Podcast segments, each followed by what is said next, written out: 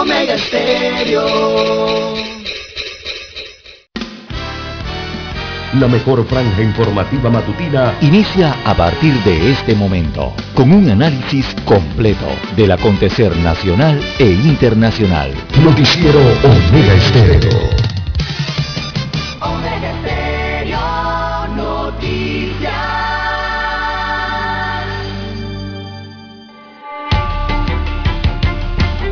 Continuación, los titulares, con los hechos que son noticias hoy.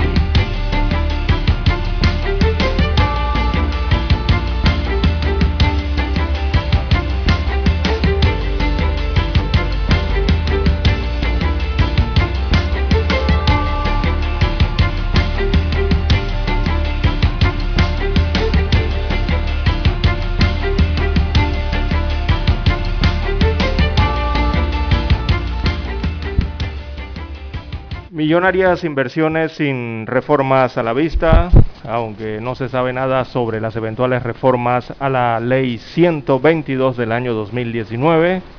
Ya hay varias emisiones que pretenden beneficiarse de la nueva norma.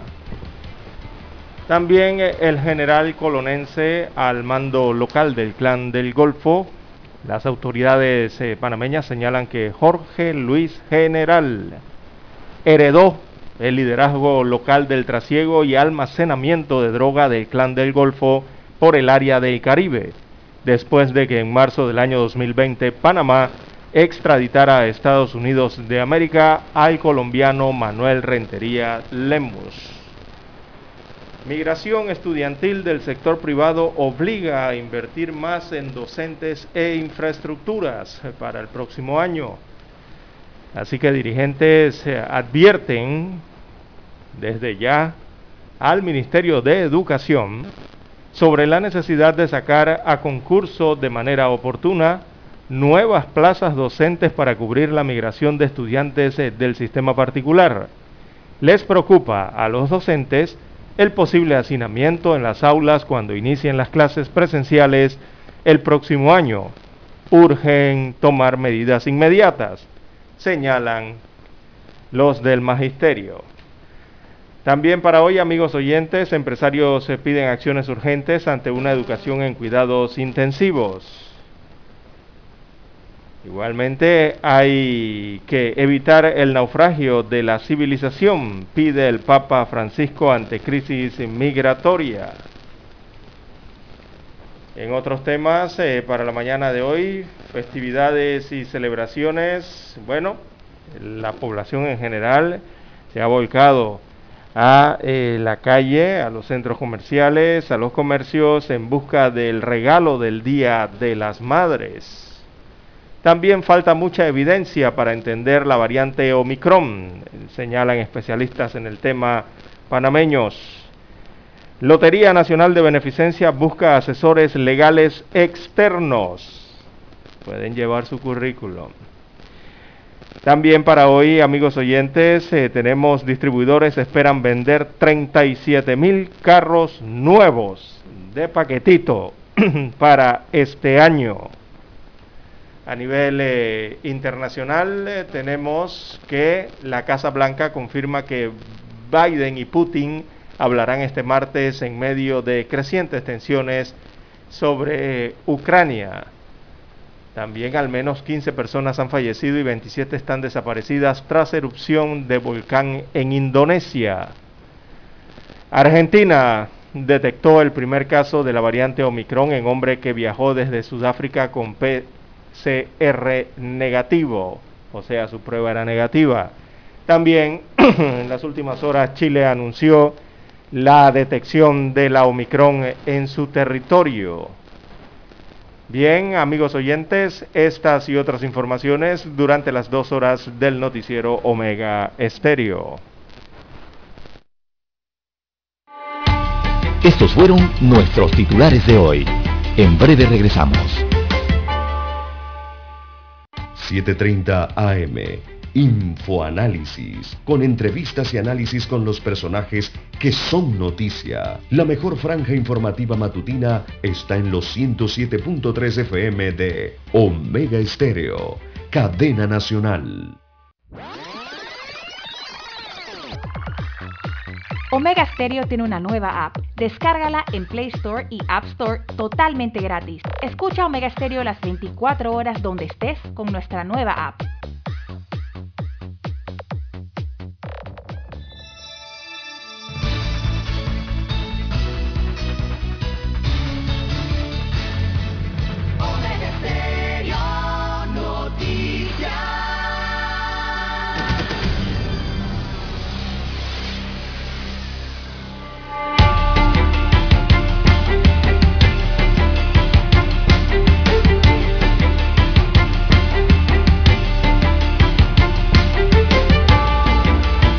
Bien amigos y amigas, muy buenos días. Hoy es lunes 6 de diciembre del año 2021. Daniel Araúz nos acompaña en el tablero de controles en la mesa informativa. Les acompañamos. César Lara. Y Juan de Dios Hernández Sanjur para presentarle las noticias, los comentarios y los análisis de lo que pasa en Panamá y el mundo. En dos horas de información, iniciando esta jornada como todos los días con mucha fe y mucha devoción, ante todo agradeciendo a Dios Todopoderoso por esa oportunidad que nos regala de poder compartir una nueva mañana con todos ustedes y de esta forma llegar así a sus hogares, a su puesto de trabajo donde quiera que usted se encuentre hasta ahora. Pedimos para todos salud, divino tesoro, seguridad. También pedimos protección, sabiduría y mucha fe no hay mejor protección que la divina, pero es una protección que te llega por tus actos. Esa protección no le llega a las personas que andan por mal camino o que están repleta de malos espíritus. No, no, esa protección no, Dios no puede proteger a esa gente. Entonces que protejan solo, dice Dios. Usted tiene libre albedrío. Usted no puede hacer un daño y después venir acá, ¿no? A que yo lo proteja, Lara, va a decir el sabio. Eso no puede ser. Usted no se puede robar la gallina y después venir acá a la casa a pedir sal y pimienta. Eso es imposible. No cabe allí. Por eso es que hay que hacer las cosas bien y ser positivo, estar tranquilo, en paz por dentro, dormir tranquilo, que no hay más tranquilidad y paz que esa. Esa no tiene precio. Ni millones de dólares. Nada. Bueno, también, claro, hay que pedir mucha sabiduría y fe.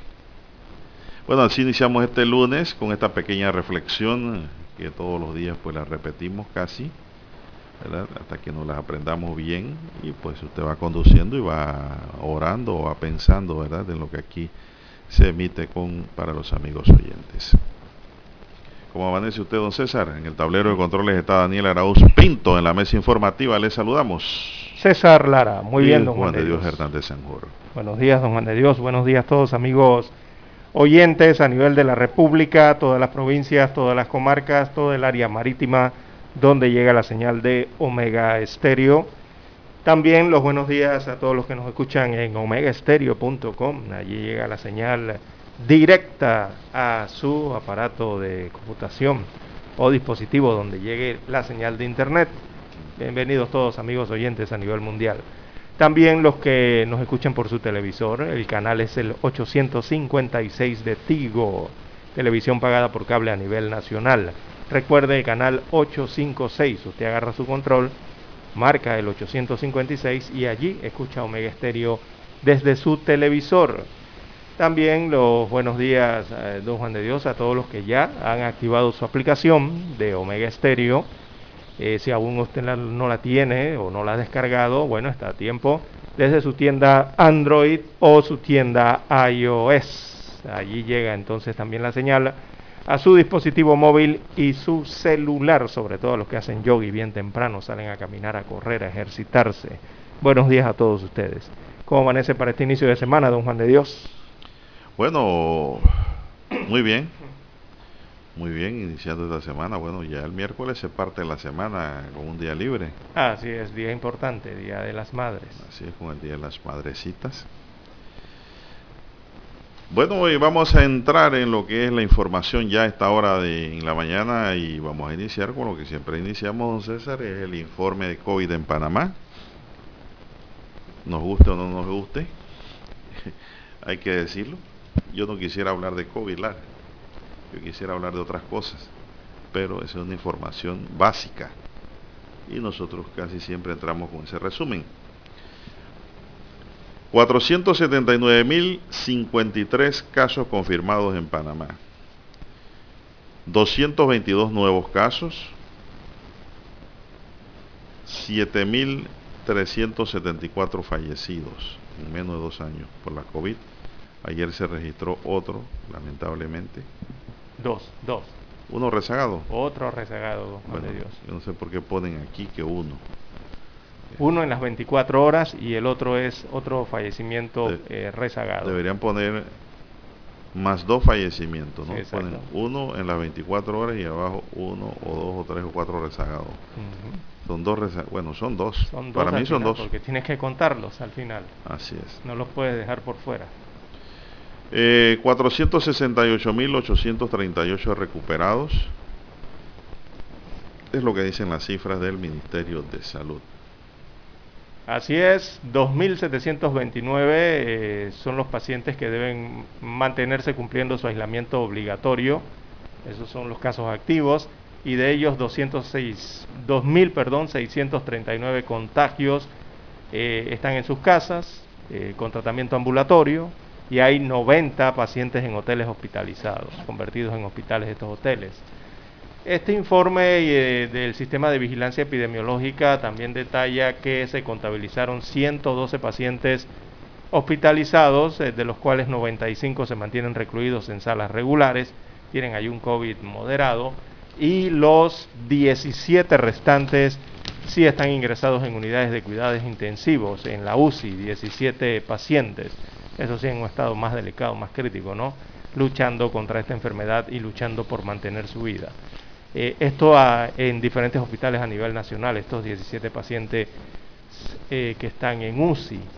Eh, bueno, se reporta en las últimas 24 horas el fallecimiento de una persona, también se reporta un fallecimiento rezagado, o sea que al final son dos defunciones las que están reportando las autoridades eh, el día de ayer en este informe epidemiológico. El índice de, letalidad 1.5%, mientras que la tasa, la tasa de positividad se ubicó en 4.5%, don Juan de Dios. Tiene un leve aumento allí, ¿eh? 4.5%, la, la del día anterior este informe fue de 4%, ahora va a 4.5%, y eso fue luego de la aplicación de las 4.864 pruebas en las últimas 24 eh, horas. 20 meses de pandemia, don Juan de Dios, han transcurrido eh, en Panamá. Así está la situación del COVID-19 en nuestro país. Bueno. No se ha detectado la variante Omicron, por lo menos oficialmente no se ha detectado. No han dado ningún reporte al respecto. Aquí en Panamá. Aquí en Panamá, sí. Bueno, sobre ello habla hoy en el diario La Prensa sobre esa Omicron. Eh, eh, habla un epidemiólogo, epidemiólogo, Jean Paul Carrera. Él dice que la nueva variante del virus SARS-CoV-2, conocida como Omicron, preocupa a los científicos, autoridades de salud pública y población en general, debido a un número inusualmente elevado de mutaciones Jean-Paul Carrera, epidemiólogo y virólogo del Instituto Conmemorativo Gorgas, Estudio de la Salud, despejó con el diario La Prensa una serie de interrogantes. Así es. Él dice que la primera infección confirmada conocida por Omicron fue de una muestra recolectada el 9 de noviembre de 2021 en Sudáfrica. La variante Omicron se notificó por primera vez a la OMS desde Sudáfrica el pasado 24 de noviembre de 2021. A pesar de que los casos iniciales se han detectado en Sudáfrica, se cree que la variante ha circulado desde ya algún tiempo y se desconoce el origen exacto. Él en una entrevista habla sobre esta, este tema, una entrevista a cuatro columnas interesante, ¿no? Para los que quieran ampliar la información. Vamos a la pausa, don Dani, y regresamos. Noticiero Omega Estéreo. La mejor franja informativa matutina está en los 107.3 FM de Omega Estéreo, 530 AM. Noticiero Omega Estéreo presenta los hechos nacionales e internacionales más relevantes del día. 730 AM. Infoanálisis, con entrevistas y análisis con los personajes que son noticia. De 8 y 30 a 9 y 30 de la mañana, sin rodeos, con Álvaro Alvarado. De lunes a viernes por Omega Estéreo. Omega Stereo tiene una nueva app. Descárgala en Play Store y App Store totalmente gratis. Escucha Omega Stereo las 24 horas donde estés con nuestra aplicación totalmente nueva.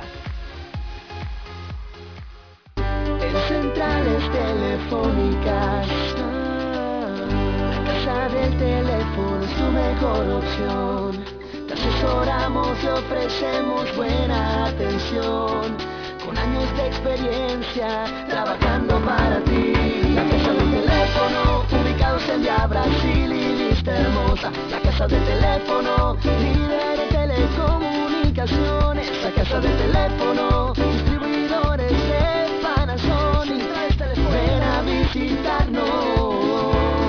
La casa del teléfono. 229-0465 lsdtcorp.com Distribuidor autorizado Panasonic Para anunciarse en Omega Estéreo, marque el 269-2237. Con mucho gusto le brindaremos una atención profesional y personalizada. Su publicidad en Omega Estéreo. La escucharán de costa a costa y frontera a frontera. Contáctenos 269-2237. Gracias.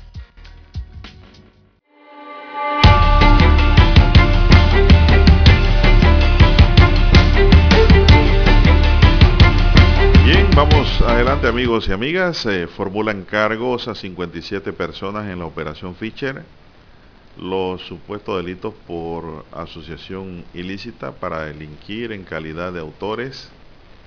En el caso de todos los aprendidos, a 22 de ellos se les sumó presunto blanqueo de capitales. Hoy se evalúan medidas cautelares.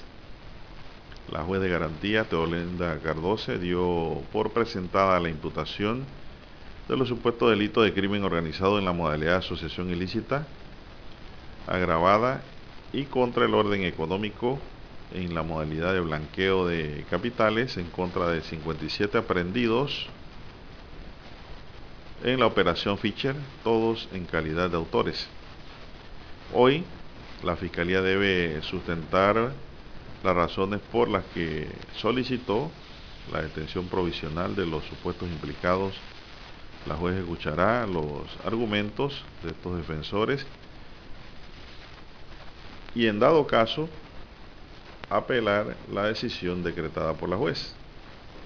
La juez, luego de escuchar a las partes, determinó que existen elementos que permiten dar inicios a una investigación formal.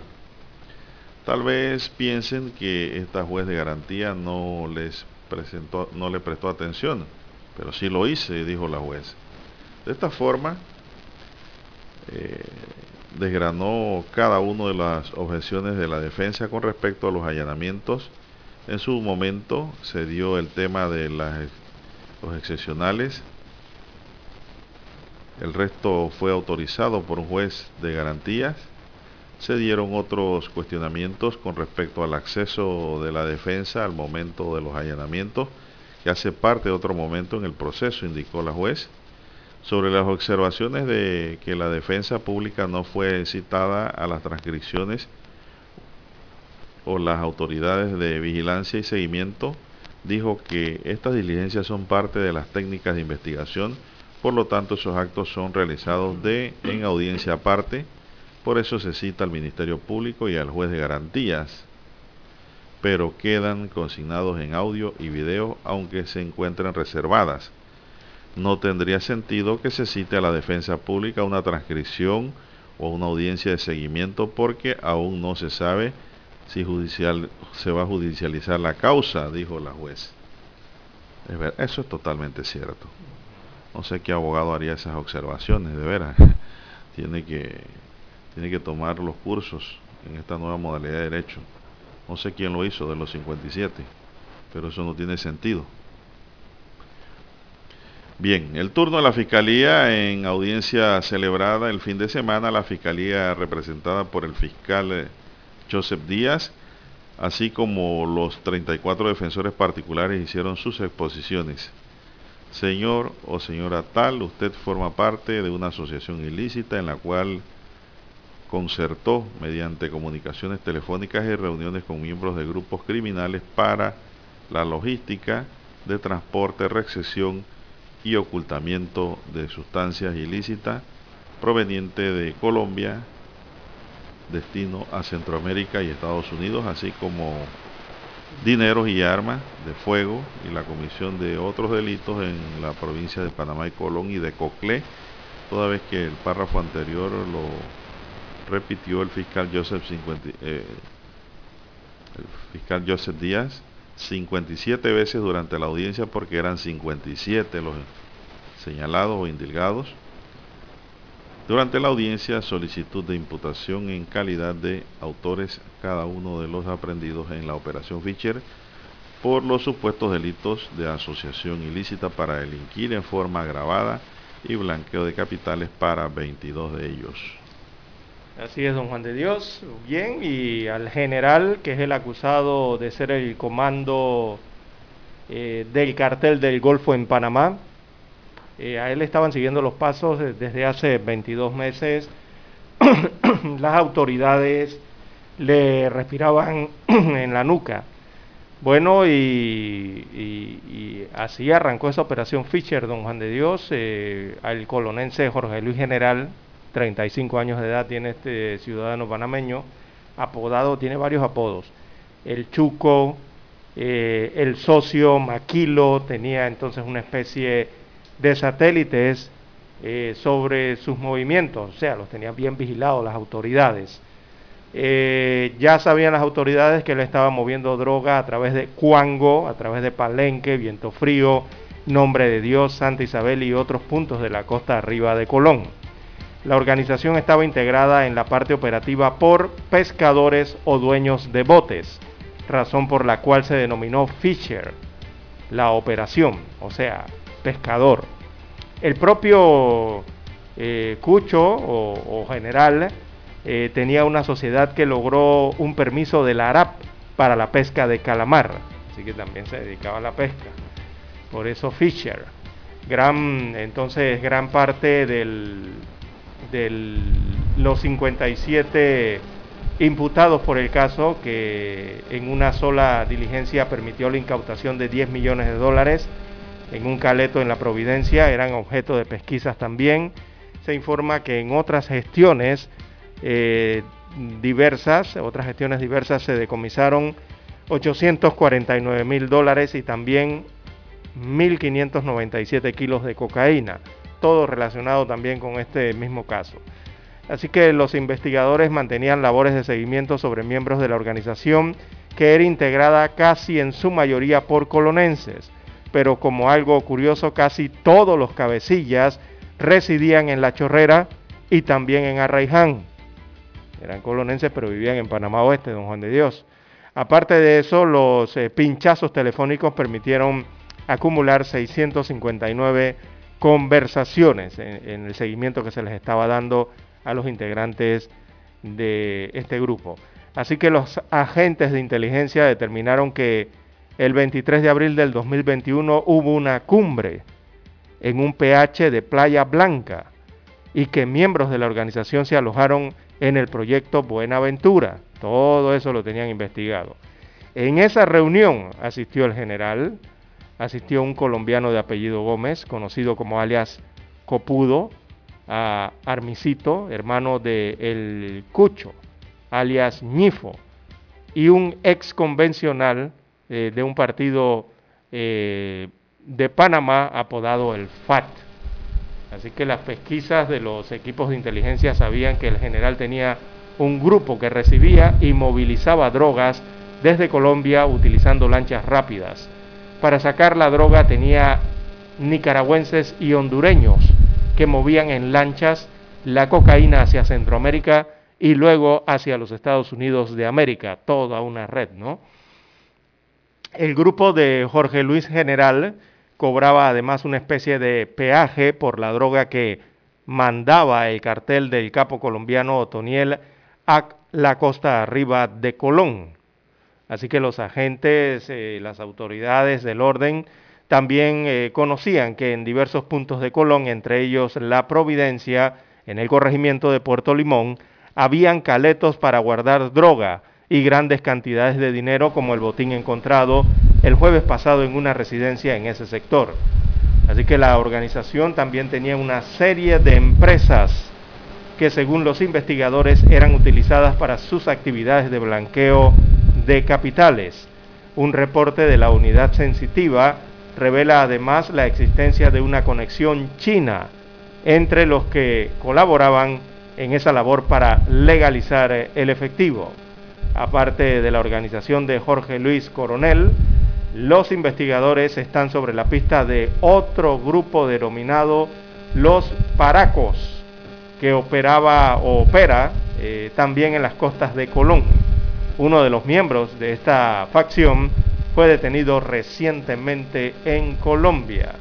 Así que más datos de cómo se le seguían los pasos al general, al quien denominan el comando del cartel del Golfo de Panamá. Vamos a, este hacer un alto, vamos a escuchar el himno nacional.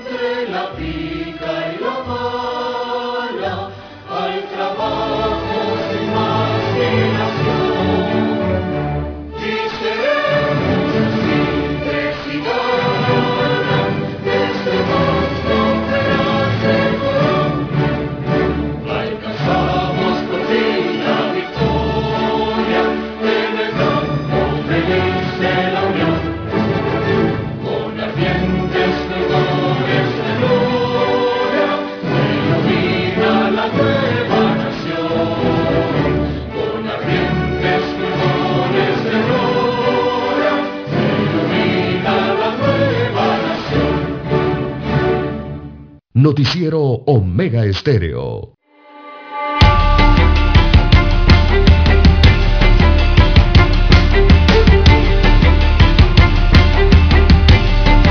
Bien, son las 6.3 minutos, señoras y señores, 6.3 minutos. Bueno, estamos tocando el tema este estelar de la operación Fischer y sus consecuencias, que todavía estamos en ellas empezandito ahora en la audiencia 3 eh, en 1 que está desarrollando el sistema penal acusatorio en materia de audiencia de garantía, ¿no?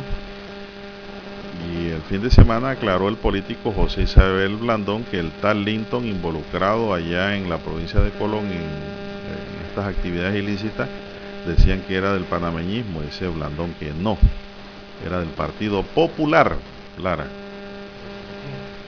Así es. Esto no era panameñista. Que, bueno, hayan chocado las manos y se hayan encontrado en las actividades políticas, eso es otra cosa, ¿no? Esto, porque acuérdense que... Y el Linton. Ajá, bueno, él fue candidato, dice, por el PP.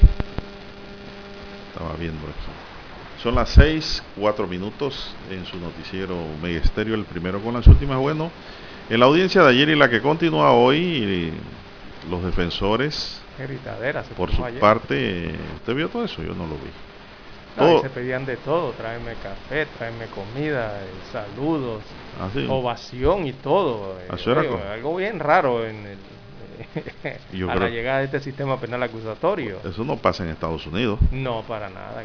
Allá sí la cosa es más seria, aquí hay como un relajamiento. Imagínese usted familiares y Inclusive en el sistema inquisitivo aquí Lara era se veía más formalidad que lo que está pasando ahora y, aplausos y todo, y esto qué es. Pero bueno, así es mi Panamá. Por su parte, dice, todos los defensores solicitaron a la juez que no declare por presentadas las imputaciones por ningún cargo. Temen que después de legalizada sus clientes reciban medidas cautelares que se debaten hoy y como se le ha dicho antes, ninguno de ellos tiene antecedentes penales.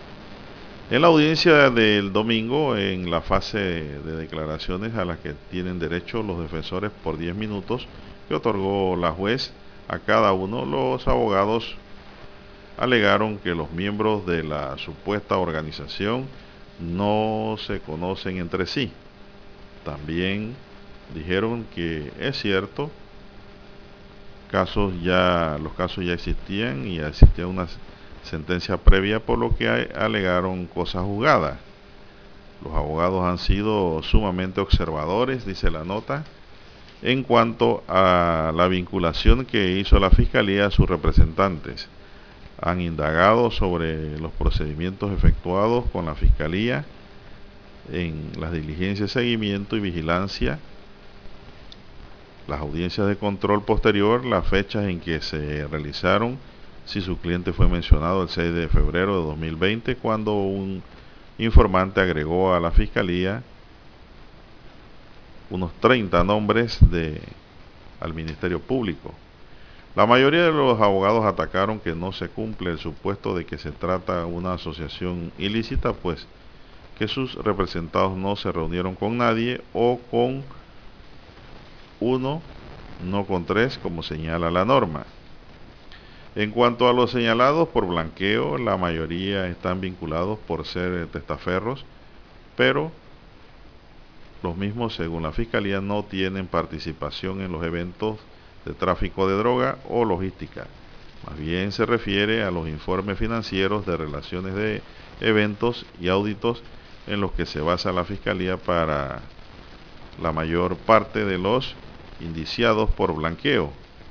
Otros se les asocia por ser eh, directivos de sociedades anónimas, algunos por meses, hecho que los defensores alegaron que en esos casos la norma explica que los responsables en este caso cae sobre el representante legal. Los abogados se quejaron sobre las condiciones en que se encuentran sus clientes en cuanto a la violación de sus derechos. Entre los detenidos hay nueve funcionarios públicos, entre ellos unidades de la Policía Nacional, dos trabajadores de la Autoridad del Canal de Panamá, uno del Ministerio de Educación y otro de una Junta Comunal en la provincia de Colón. Bueno, eso es lo que... Bueno, eso sí es cierto, Lara, eh, en cuanto uno ha visto esos delitos de blanqueo de capitales, ¿no? Generalmente no se conocen.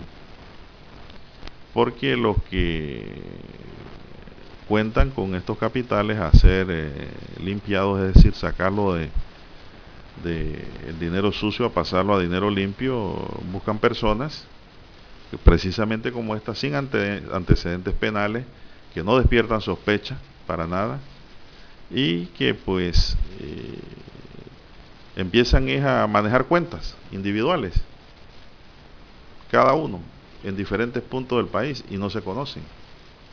Por eso es que tienen que encontrar el eje central de diseminación de lo que es el delito, ¿no? Es decir, la base central de donde provienen los fondos, quién es el cerebro que los distribuye, cómo se captan eh, los miembros para incluirlo en esa organización. Eso ocurre, eso ocurre así en este tipo de delito de blanqueo de capitales. generalmente los que caen no se conocen entre sí y ni se reúnen, porque todos responden a un solo mando, al que dispone el capital para eh, ser transferido y movilizado, ¿no? Son testaferros también, en algunos casos.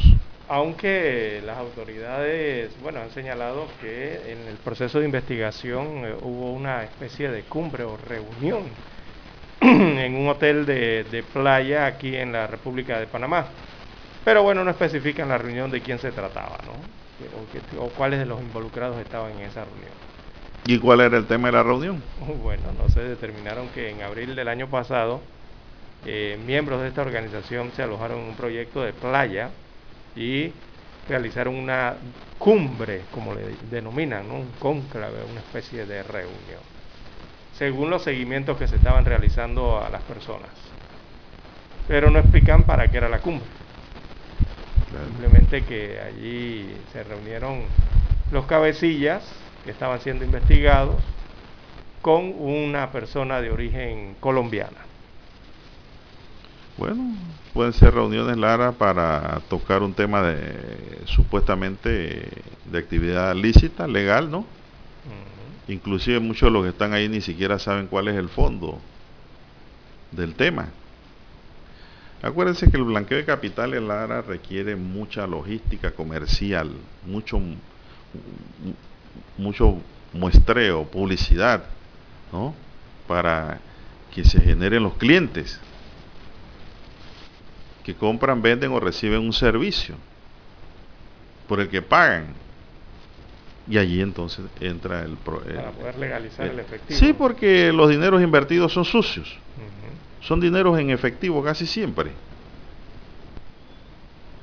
O algunos que le depositan en la cuenta y le empiezan a depositar, a depositar, a depositar y empiezan a mover el dinero ¿no? a diferentes bancos eh, y, usted perdóneme Lara también por y mucha gente que a lo mejor se moleste pero para que estas cosas se den también se requiere la participación de empleados bancarios Ah, no, sí, claro, claro. Esto es, una, esto es una estrategia que arman, ¿no? Eh, esto es, Toda una estructura. Bien, una estructura bien montada. Es una estructura bien montada. También reclutan. Sí, eh, así como hay una economía legal, que es la economía que todos conocemos, ¿no? Que usted sale a trabajar, le cobran impuestos, usted vive de manera legal, gasta su dinero de manera legal, lo deposita o, todo el proceso que hay ¿no? dentro de la economía legal, lastimosamente también ocurre esta economía paralela, que es una economía paralela ilegal del narcotráfico y todo esto de lavado de dinero, que también utiliza eh, estructuras similares, ¿no, Juan de Dios, o procedimientos similares,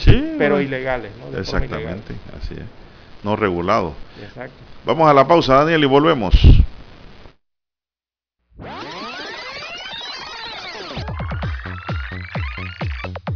Omega Stereo tiene una nueva app. Descárgala en Play Store y App Store totalmente gratis. Escucha Omega Stereo las 24 horas donde estés con nuestra aplicación 100% renovada. Desde Washington, vía satélite, presentamos Ciencia y Tecnología. Si bien se desconoce la causa exacta del Alzheimer, científicos sugieren que puede estar relacionado con la proteína de beta amiloide, que forma placas que dañan el cerebro. Pues el Alzheimer es la forma más común de otro síndrome que se llama demencia. Y la demencia es un término muy general que se aplica a la pérdida de memoria y de otras habilidades cognitivas que interfieren con la vida diaria. Con tiempo, una persona afectada de, con la enfermedad de Alzheimer u otra demencia sigue deteriorando la doctora María Carrillo, portavoz y directora del programa de investigación global de la Asociación de Alzheimer, asegura que la enfermedad llega a un punto en donde interfiere con el diario vivir del paciente. Y aunque los hispanos constituyen el 18% de la población en Estados Unidos, solo el 1% participa en un ensayo clínico. Poblaciones que se ven más afectadas por esta enfermedad en particular, pero estas poblaciones tienden a ser ah, los hispanos. Algunas investigaciones sugieren que el 85% de los individuos que están dispuestos a ser voluntarios en un ensayo clínico suelen participar si es recomendado por una persona. Cuando se prueban esas medicinas, esos fármacos en los Estados Unidos, tiende a causar que se aprueben también en otros países y que lleguen a, este, a ser usados en otros países también. Al mismo tiempo, el número de personas que viven con demencia está creciendo según un informe de la Organización Mundial de la Salud. En la actualidad hay aproximadamente 55 millones de personas que viven con demencia en todo el mundo y aproximadamente el 60% de ellas en países de ingresos bajos y medios. Los hispanos tienen aproximadamente 1,5 más probabilidades que los blancos de padecer Alzheimer y otras demencias. Un proyecto de ley en el Congreso denominado ENACT Act busca incluir a los grupos minoritarios, entre ellos los hispanos, en los ensayos clínicos de Alzheimer. Cristina Caicedo Smith, Voz de América, Washington. Desde Washington, vía satélite, hemos presentado Ciencia y Tecnología. La mejor franja informativa matutina está en los 107.3 FM de Omega Estéreo, 530 AM Noticiero Omega Estéreo presenta los hechos nacionales e internacionales más relevantes del día. 7.30 AM. Infoanálisis. Con entrevistas y análisis con los personajes que son noticia. De 8 y 30 a 9 y 30 de la mañana, sin rodeos. Con Álvaro Alvarado. De lunes a viernes. Por Omega Estéreo. Desde marzo de 2020 nos hemos enfrentado a un enemigo sin rostro, cobarde, rápido y mortal. Han sido más de 500 días y noches de angustia, de lucha sin escudo ni armas. En este largo y difícil camino, la radio siempre ha estado contigo, con mensajes de esperanza, información veraz y objetiva. Finalmente, lo estamos logrando. El 80% de los panameños ya estamos vacunados contra el COVID. Por eso hoy avanzamos con otra cara, dejando ver tras esa mascarilla ojos sonrientes, llenos de optimismo. Vivamos conscientes de que para celebrar ese gran día, en el que el mundo entero tire al aire sus mascarillas, solo hay un camino. Seguir cuidándonos unos a otros. Vamos pa'lante, Panamá. La radio siempre estará contigo. Un mensaje de la Asociación Panameña de Radiodifusión, APR. Somos Omega Estéreo. 40 años siendo la cadena nacional en FM Estéreo, pionera en Panamá.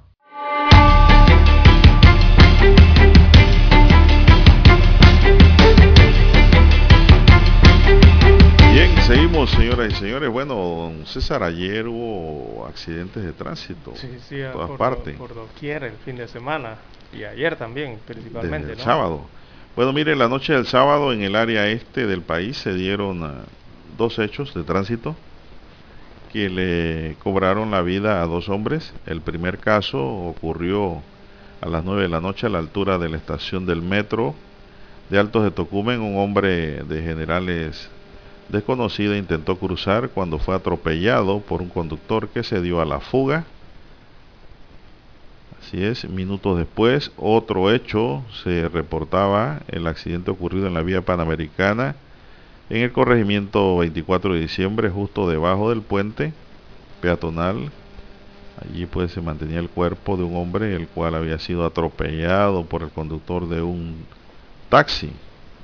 La víctima, identificada como Nelson González, de 60 años, quien vestía un pantalón largo, jeans, una camisa de raya, mientras que en horas del mediodía del domingo un aparatoso hecho ocurrió en el sector de la ciudad Bolívar, en Alcalderías.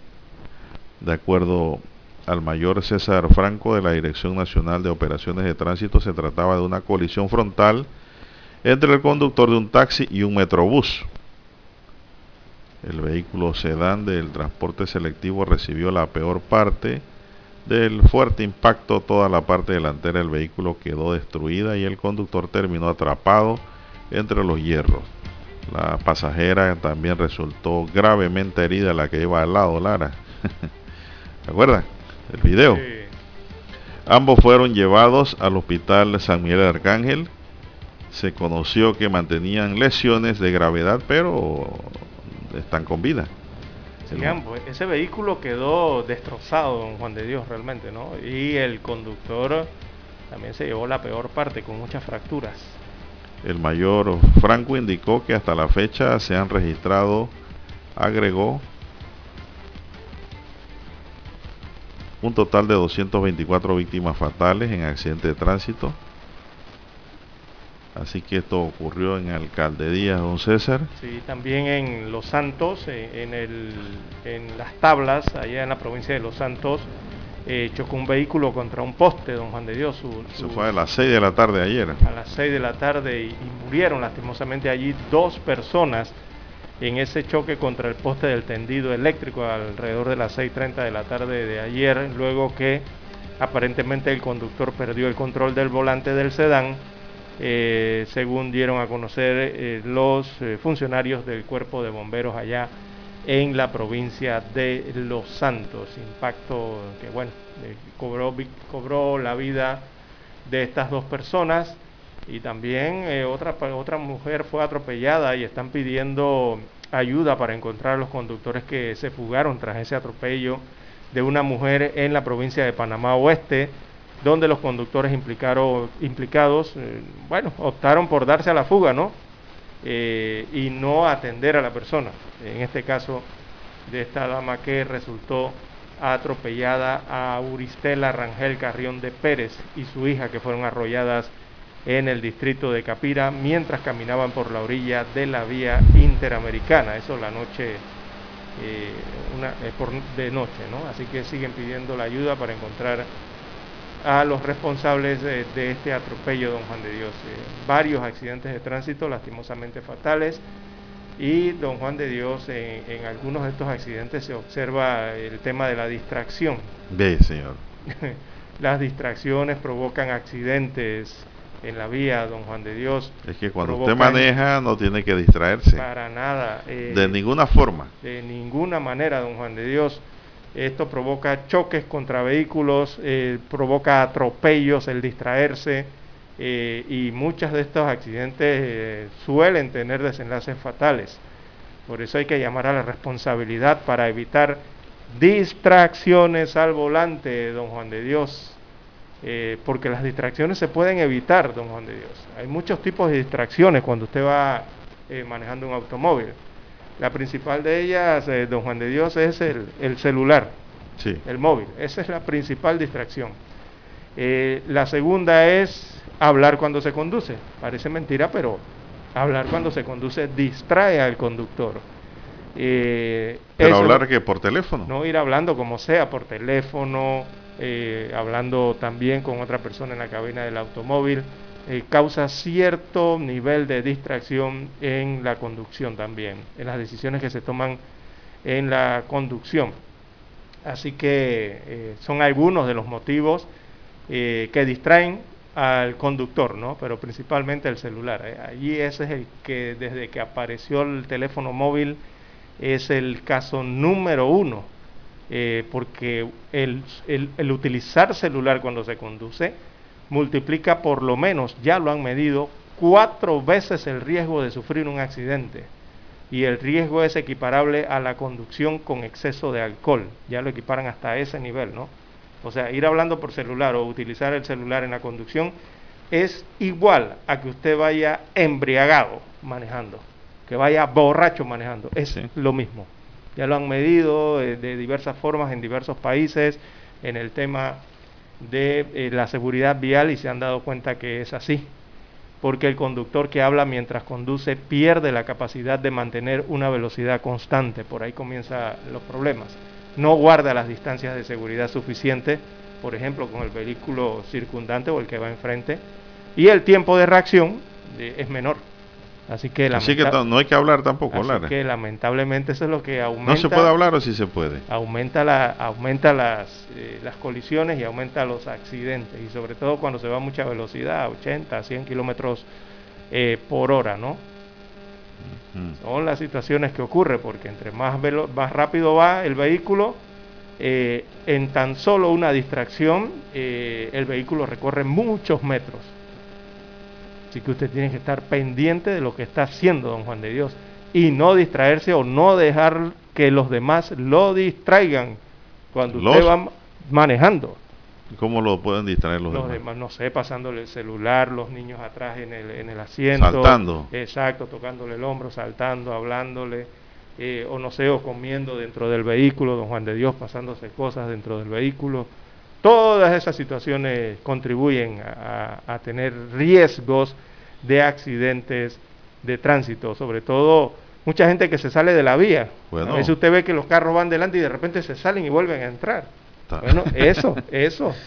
Eh, todo eso provoca esto, ¿no? Y provoca lastimosamente choques y atropellos también, eh, lastimosamente. No, y el otro tema, Lara, es que si va una mujer ahí al lado, qué sé yo, una amiga, una novia, y le va tocando las orejas, también eso distrae. eso se puede salir de la vía. no se deje tocar ni las orejas. Lo distrae usted, ¿verdad? Ese video que circuló ayer era, elocuente, claro que el periódico no recoge la foto de lo que ocurría en ese taxi que se estrelló con el metrobús. Bueno, de todo hay en la villa del Señor. Eh, también, eh, Lara, eh, ayer la Fuerza de Tarea Conjunta eh, encontró con vida a dos hombres que se encontraban desaparecidos en la montaña, en Volcán Barú, provincia de Chiriquí. Serán panameños, ¿ah? Sí, estos individuos, dice el periódico, fueron identificados como Alcides Gómez, de 64 años, y Alcides, bueno, aquí me pusieron dos veces Alcides Gómez. Ah, hijo, padre e hijo Lara, aquí lo explican, de 34 años. Fueron familiares de ambos quienes dieron el aviso a las autoridades de lo ocurrido, no sabían dónde estaban. Se conoció que estos hombres ingresaron a las 7 y 30 de la mañana del viernes 3 de diciembre en el Parque Nacional Volcán Barú. Estando allí, se extraviaron y no fue hasta el día de ayer en horas de la mañana que pudieron ser ubicados por los rescatistas. Según el profesor Armando Palacios, los desaparecidos de nacionalidad panameña ingresaron sin guía mm. certificado. El cuerpo de bomberos y el SINAPROG atendieron a los senderistas que se encontraban con rasguños y deshidratados. Estos muy agradecidos los abrazaron y se mantenían muy felices por haber sido rescatados. Estaban muy asustados, Lara las autoridades solicitan a las personas que van a realizar este tipo de actividades que paguen por guías para evitar este tipo de, acontecimientos que ponen en riesgo sus vidas. Bueno, Dani, que le gusta mucho el montañismo y le gusta el deporte extremo de perderse en la montaña, Lara, por las laderas y trepar monte, tiene que buscar guía turístico, Dani. ¿eh? Que conozcan el área también. Es un consejo para don Dani que le gusta irse para Volcán a pasear. Sí, es que es atractivo el Volcán Barú, don Juan de Dios, porque incluso para los panameños. Eh, acotaba que se trata de panameños porque al inicio habían señalado que eran extranjeros. O sea, lo que ocurre con estos dos, estas dos personas recatadas es que son panameños. Padre e hijo. Son panameños, padre e hijo, pero son residentes en los Estados Unidos de América, ah. pero son panameños. Eh, y eh, bueno, el volcán Barú atrae a mucha gente, don Juan de Dios. ¿ah? Hay personas, ¿quién no quiere ir a visitar el volcán Barú? Sí, claro. Todos, hasta los panameños, en algún momento de su vida quisieran escalar, eh, atravesar esos senderos y llegar allá a la cúspide del volcán Barú, el punto más alto de la República de Panamá. Allá donde tiene Omega Estéreo las antenas. Así mismo, es allá arriba, donde están. Bueno, vamos a la pausa, don Daniel, y regresamos. Infoanálisis. De lunes a viernes, de 7 y 30 a 8 y 30 de la mañana por los 107.3 FM de Omega Estéreo. Con Guillermo Antonio Adames, Rubén Darío Murgas y Milton Enríquez. Infoanálisis. El programa para gente inteligente como usted.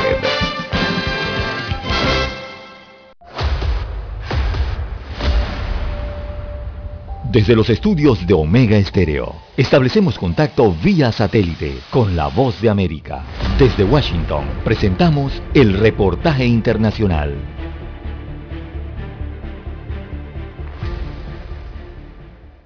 El primer centro de atención para personas migrantes y refugiadas en Guatemala fue inaugurado en la ciudad de Quetzaltenango con la presencia de la subsecretaria estadounidense para la Seguridad Civil, la Democracia y los Derechos Humanos, Usra Sella. Nuestro enfoque es de inclusión, de apertura a los guatemaltecos y también a personas de otras nacionalidades que buscan vías de migración legal. El centro será pionero en Centroamérica del enfoque regional que promueve ACNUR, la Agencia de la ONU para los Refugiados, para hallar soluciones sostenibles al creciente reto migratorio. Que se fortalezcan eh, los sistemas de, acogida y de refugio la iniciativa hace parte de los programas anunciados por la vicepresidenta estadounidense Kamala Harris durante su visita a Centroamérica. Ofrecerá servicios de orientación e información, asistencia humanitaria y detección e identificación de casos de personas que necesiten protección internacional. Estamos recibiendo el apoyo de OIM, de UNICEF, para los otros segmentos migratorios. Eh, estamos recibiendo pues, eh, flujos migratorios eh, provenientes de otros países. Centros similares funcionarán también en departamentos que reflejan alto porcentaje de migración, como Huehuetenango y San Marcos, y se habilitarán unidades móviles a lo largo de las rutas migratorias para la atención y referencia de personas migrantes en tránsito o posibles contextos de emergencia. Eugenia Sagastume, Voz de América, Guatemala. Escucharon vía satélite desde Washington el reportaje internacional. Omega Estéreo, 24 horas en FM Estéreo.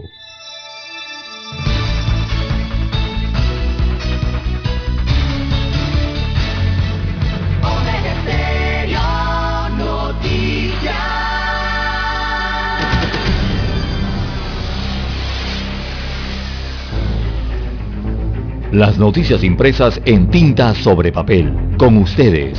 Escuchando el periódico. Los titulares de las primeras planas de los diarios estándares de circulación en Panamá.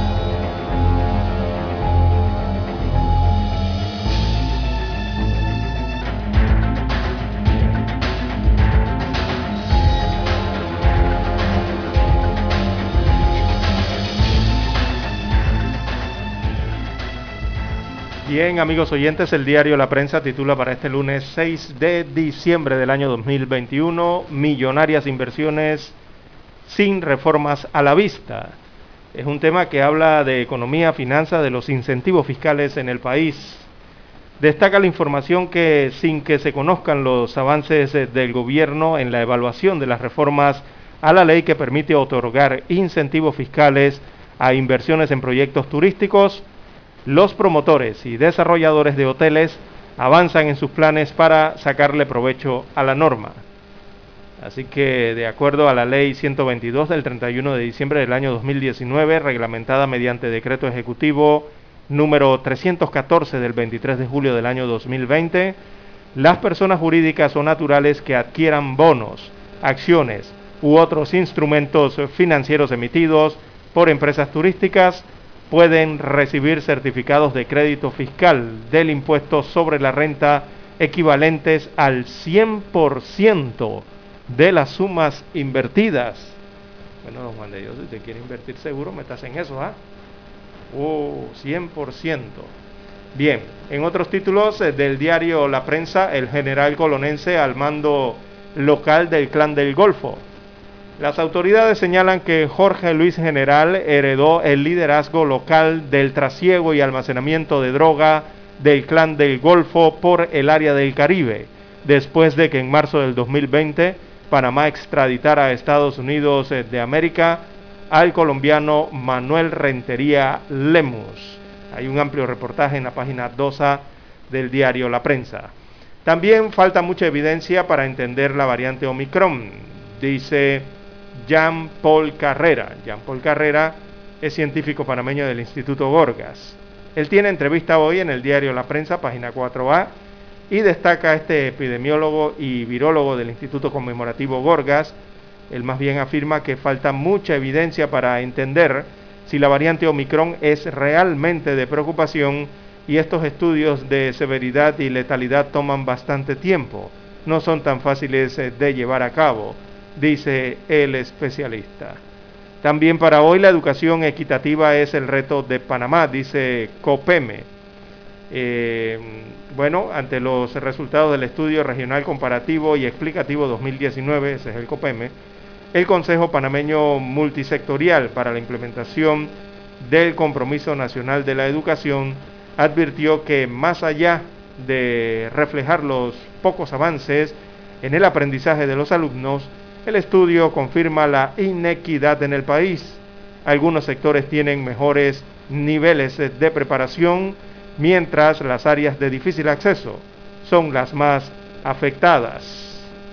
En más títulos eh, de la portada del diario La Prensa, en panorama, Lotería Nacional de Beneficencia busca asesores legales externos. También para hoy en los deportes, en Fórmula 1, todo se definirá en Abu Dhabi. Quedaron empatados ayer en Arabia Saudita Max Verstappen y Lewis Hamilton. Tienen la misma cantidad de puntos y la última carrera es en Abu Dhabi.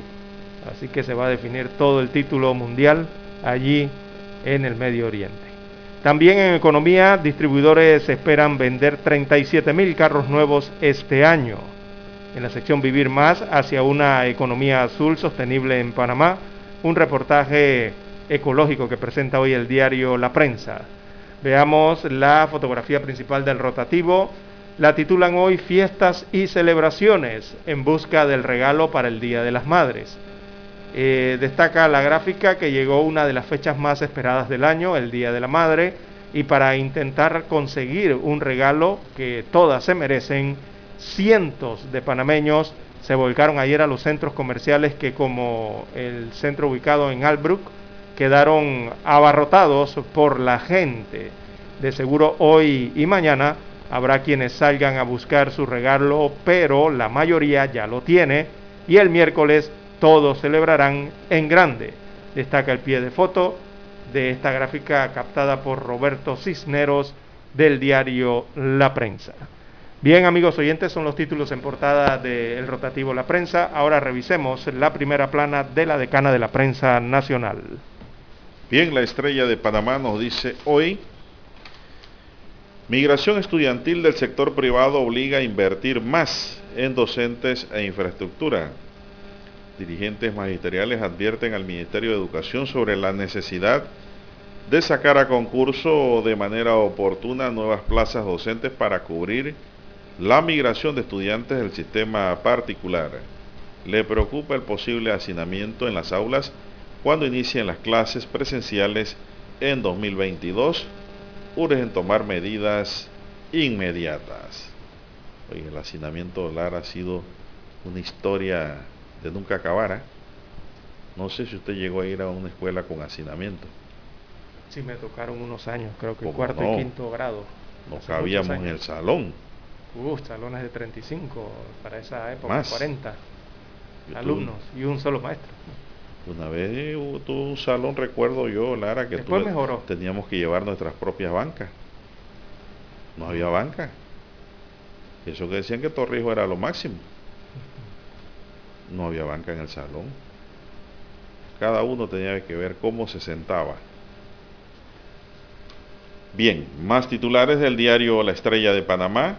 Adán Ríos, en Panamá hay deseo por desarrollar ciencia, falta más reconocimiento público. El médico oncólogo investigador panameño habla sobre la pandemia y la evolución histórica de la ciencia. Destaca los importantes avances de la medicina en el país y la importancia de impulsar las investigaciones nacionales. Hay un reportaje completo a página 2B del diario La Estrella de Panamá de hoy, con nuestro amigo el doctor Adán Río. Un saludo para él, don César. Presentan cargos a 57 personas detenidas en la operación Fischer.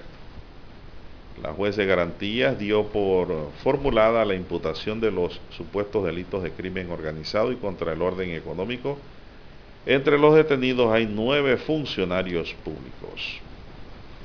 En otros titulares, hay que evitar el naufragio de la civilización, pide el Papa Francisco ante crisis migratoria. Empresarios piden acciones urgentes ante una educación en cuidados intensivos. Santa Catalina y la isla de Coiba, tesoros de biodiversidad en el Pacífico panameño, destaca hoy la estrella de Panamá en patrimonio verde. También tenemos que Arianis Martínez, la nadadora que sueña con París 2024. La atleta colonense se prepara para el Mundial de Piscina corta en Abu Dhabi y con miras a representar al país en la cita olímpica en la capital francesa. Bien, señoras y señores, estos son los titulares de primera plana que hoy nos tiene el diario La Estrella de Panamá. Hacemos una pequeña pausa y regresamos. Hasta aquí, escuchando el periódico. Las noticias de primera plana, impresas en tinta sobre papel. 7.30 AM Infoanálisis, con entrevistas y análisis con los personajes que son noticia. La mejor franja informativa matutina está en los 107.3 FM de Omega Estéreo, cadena nacional. Para anunciarse en Omega Estéreo, marque el 269-2237. Con mucho gusto le brindaremos una atención profesional y personalizada. Su publicidad en Omega Estéreo la escucharán de costa a costa y frontera a frontera. Contáctenos 269-2237. Gracias.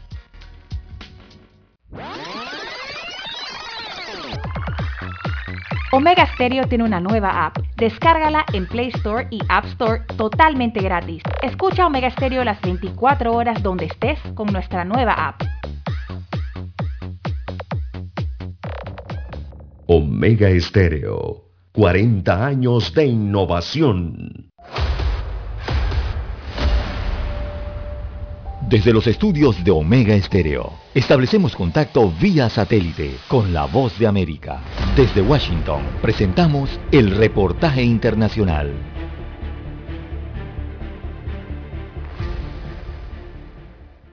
Por años, 50 artículos costaban 50 dólares en la tienda de dólar Dollar Tree, pero los niveles de inflación cambiaron la historia. Las tiendas anunciaron en días pasados el incremento de los costos y algunos usuarios dicen que los han visto subir de manera significativa. Uh, Vimos que algunos artículos valían 5 dólares en lugar de uno y es un dólar tree, así que esperas un dólar. Según el profesor de negocios en Harvard, Willie Shee, la razón radica en que la importación de artículos se ha hecho más costosa.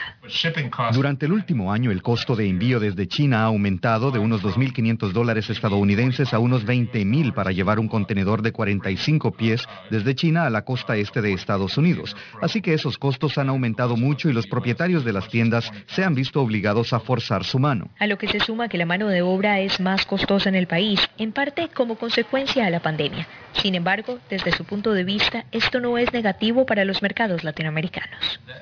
Eso significa que hay un gran potencial para América Latina, especialmente los países que están cerca, como México, que tienen una fuerza laboral de costo relativamente baja, están cerca de Estados Unidos, por lo que es relativamente relativamente fácil enviar productos al mercado estadounidense. Podría favorecer a Centroamérica también para cosas que requieren más mano de obra, tal vez alguna manufactura de prendas de vestir que se han trasladado mucho a Asia. Pero compradores dicen que el aumento de los precios llegó en un momento crucial y por eso antes de las fiestas varios consumidores llegan a las tiendas. Eso afecta de dos maneras. Una, porque estás pagando más y dos, porque pues tienes que comprarlo antes porque se están acabando las cosas. Laura Sepúlveda, Voz de América, Austin, Texas. Escucharon vía satélite desde Washington el reportaje internacional.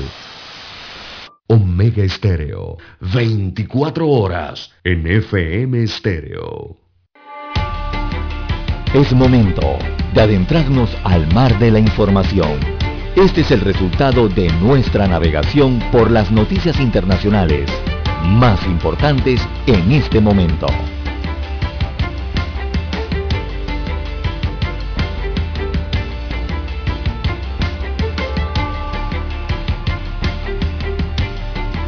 Bueno, avanzamos, ya nos marca el reloj las 6.44 minutos, 6.44 minutos, ¿qué está pasando por el mundo, don César? Bien, a nivel internacional de relieve, don Juan de Dios, en el cono norte, allá en los Estados Unidos de América. Eh, bueno, detienen a padre de joven autor de tiroteo en Michigan, ustedes lo recordarán.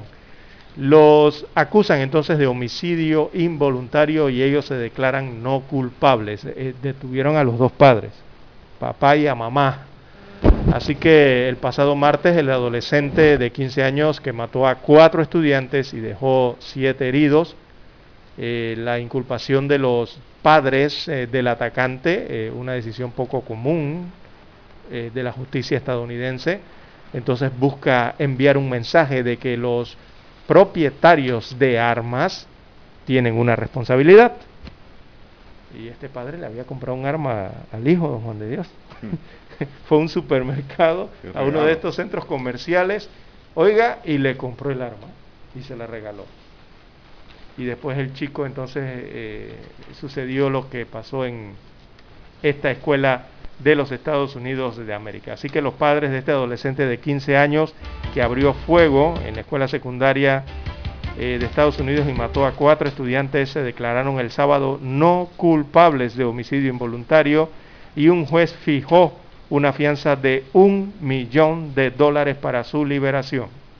Se trata de James y Jennifer Cumbley, padres del sospechoso protagonista del tiroteo en Ethan, él es de nombre Ethan, perdón, eh, Crumbly, eh, fueron arrestados la noche del viernes por agentes eh, que los localizaron en un edificio industrial en Detroit, eh, a unos 60 kilómetros de la tragedia en Oxford, en el estado de Michigan. Así que el hombre y la mujer eran considerados fugitivos, o sea, papá y mamá, ¿no? Tras haber presuntamente retirado 4 mil dólares en efectivo y eh, apagado sus celulares, pues su defensa indicó el viernes que sus clientes se entregarían a las autoridades, pero los andaban buscando. Así que no obstante, el sheriff del condado de Oakland dijo a los periodistas durante una conferencia de prensa que parecía que la pareja había recibido ayuda para esconderse de la policía. Bueno, eh, sus padres están acusados cada uno de cuatro cargos de homicidio involuntario, lo que conlleva una pena de hasta 15 años de prisión en los Estados Unidos eh, de América. Eh, su hijo, que se llama Ethan, fue quien apretó el gatillo, pero hay otras personas que contribuyeron a los hechos de ese día y es mi intención hacerles rendir cuentas adelantó el viernes el fiscal que lleva esta causa en los Estados Unidos eh, de América. Repetimos, la inculpación de los padres del atacante es una decisión poco común en la justicia estadounidense, pero eh, con esto buscan como enviar un mensaje, ¿no? De que los propietarios, de las armas eh, tienen una responsabilidad, según explican las autoridades de justicia norteamericanas. Bueno, simplemente, eh, bueno, eh, era un regalo de Navidad, imagínese usted lo, esta, arma que le, ¿no?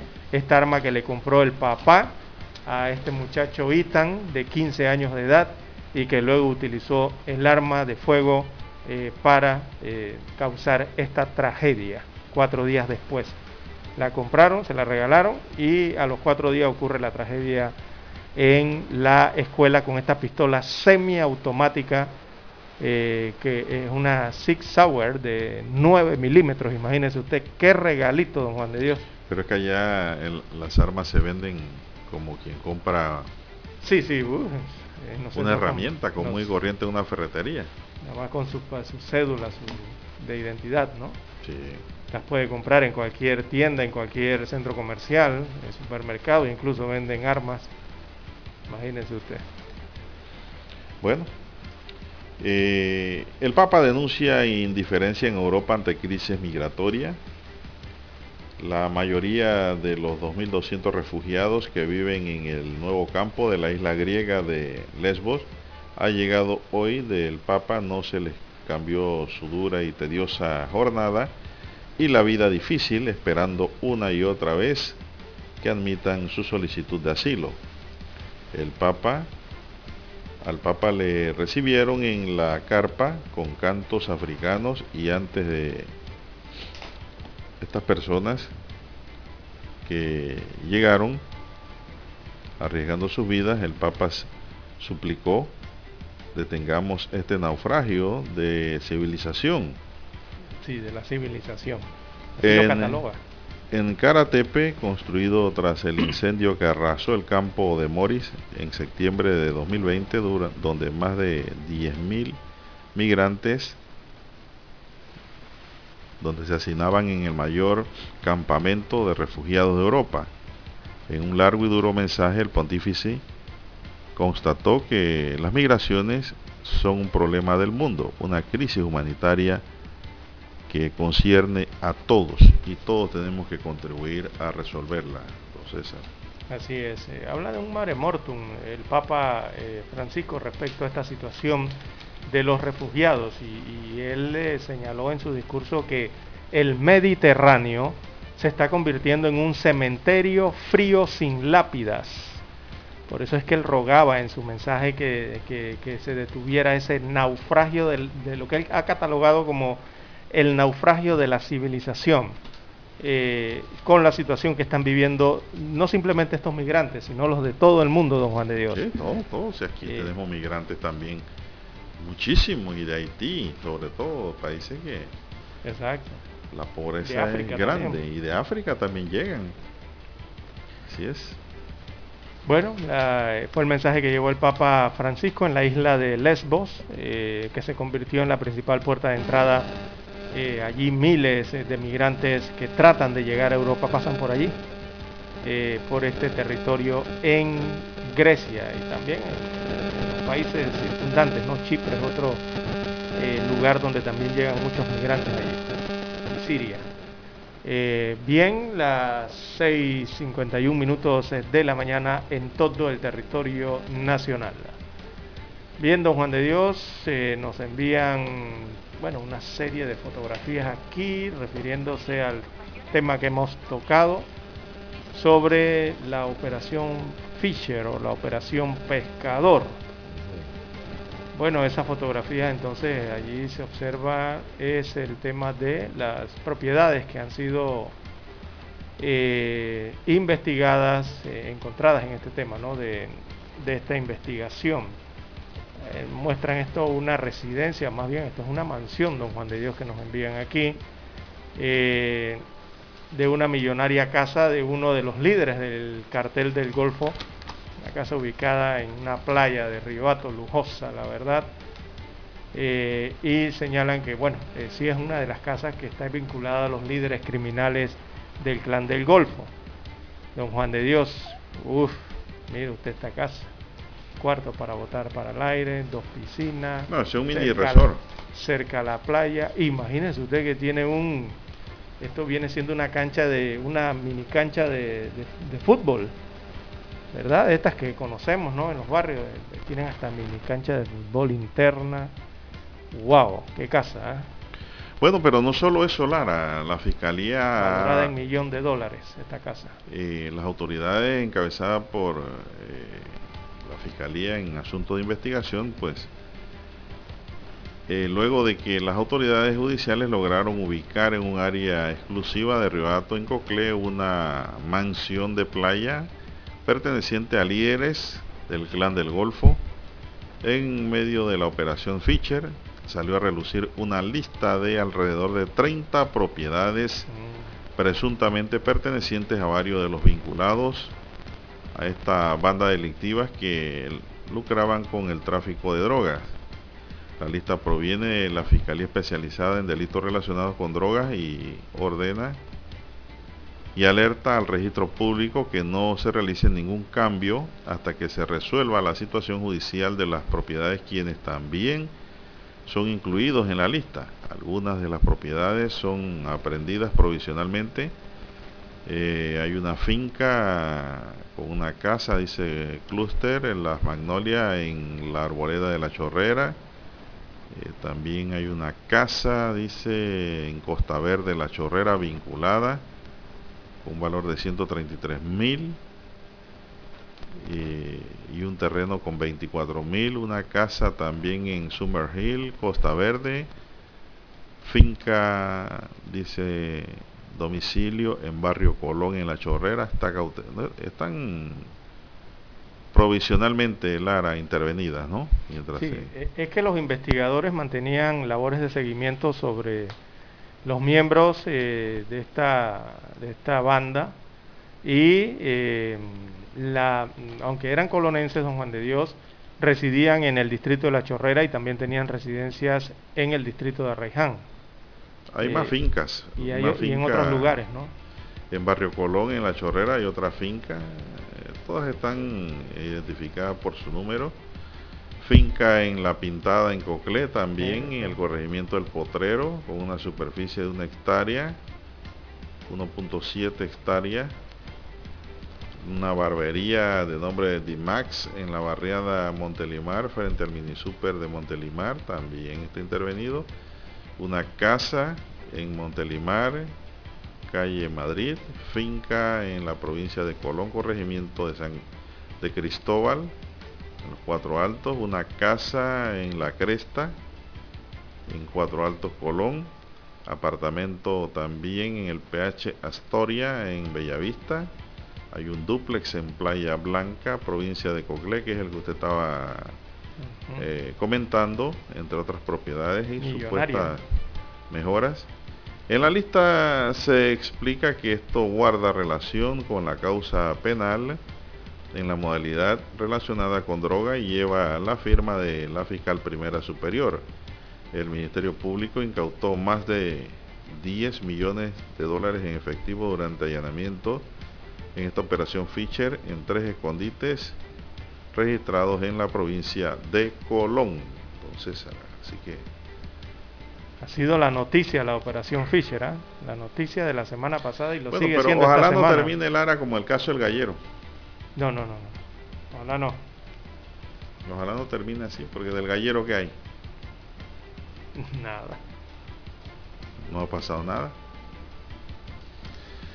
Son las 6.56 minutos, señoras y señores, en su noticiero Megesterio, el primero con las últimas. A ver qué más tenemos aquí en la mañana. Bueno, hay una alerta por vientos y oleajes. Ayer había un aguacero grande, Lara. Se extendió desde San Carlos hasta Riohato. Fuerte el aguacero. Y es que por vientos, oleajes y corrientes superficiales, el Sistema Nacional de Protección Civil emitió un nuevo aviso de precaución para el Caribe panameño hasta el viernes 10 de diciembre. ¿ah? Viernes 10 de diciembre. Quiere decir que en el Día de la Madre también va a haber vientos y oleaje, don César. Y mucho cuidadito ¿ah? con la gente que se va para la playa. El SINAPROC precisó que las áreas bajo vigilancia y que tendrán olas hasta de 3 metros de altura son Gunayala, Colón, el norte de Veraguas, Bocas del Toro y la comarca Nove frente a estas condiciones de oleajes eh, o máximas mareas, el SINAPROC dio una serie de recomendaciones como evitar actividades en estas zonas costeras por estos días. Atención los pescadores artesanales. Si va a usar embarcaciones livianas, asegúrese de tener dispositivos de flotación y radio de comunicación en buen estado. Chaleco salvavidas y radio, la radio. Así es. Si vive cerca de las áreas costeras, estar pendiente de los oleajes que pueden poner en riesgo su vida y provocar inundaciones. Sí, porque ahí viene el tema de los vientos, eh, que habla el informe. Eh, habrá tormentas, también eso complica, y eso podría provocar el mar picado, don Juan de Dios, lo que conocemos en Panamá como el mar picado. Así que hay que tener cuidado con eso, porque eso evidentemente generará olas eh, de mayor altura, hablan hasta de 3 metros. Y a los bañistas o los que residen en, las áreas costeras para estos días, sobre todo recordemos que el miércoles es libre, eh, feriado nacional por el Día de la Madre. Muchos se van a estar movilizando quizás también hacia sus eh, residencias de playa y otros visitando también las playas, ¿no? Así que a tener mucho, mucho, mucho cuidado eh, en toda esta área, costa arriba, costa abajo de Colón, el norte de Veraguas, Bocas del Toro, la comarca Nave Buglé y también la comarca Gunayala, en el Caribe. Vamos a hacer una pausa y regresamos, amigos.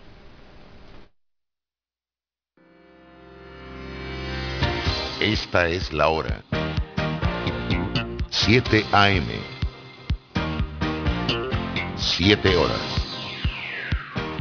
Omega Estéreo, 40 años con usted en todo momento. El satélite indica que es momento de nuestra conexión. Desde Washington, vía satélite. Y para Omega Estéreo, Panamá, buenos días, América. Buenos días, América. Vía satélite desde Washington.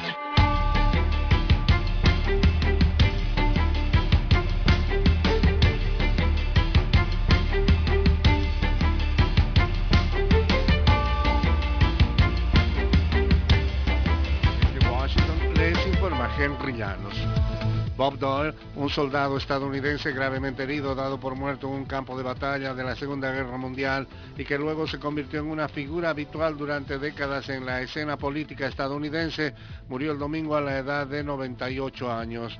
Doyle era originario del estado de Kansas, en las praderas del medio oeste, al que representó en el Senado de los Estados Unidos durante 27 años, llegando a ser el líder de la mayoría republicana de la Cámara. Una juez impuso el sábado una fianza de un millón de dólares para los padres del adolescente de Michigan acusado de matar a cuatro estudiantes en su escuela horas después de que la policía los detuvo tras hallarlos escondidos en un edificio comercial. James y Jennifer Crumley se declararon inocentes de los cuatro cargos de homicidio involuntario en su contra durante una audiencia realizada.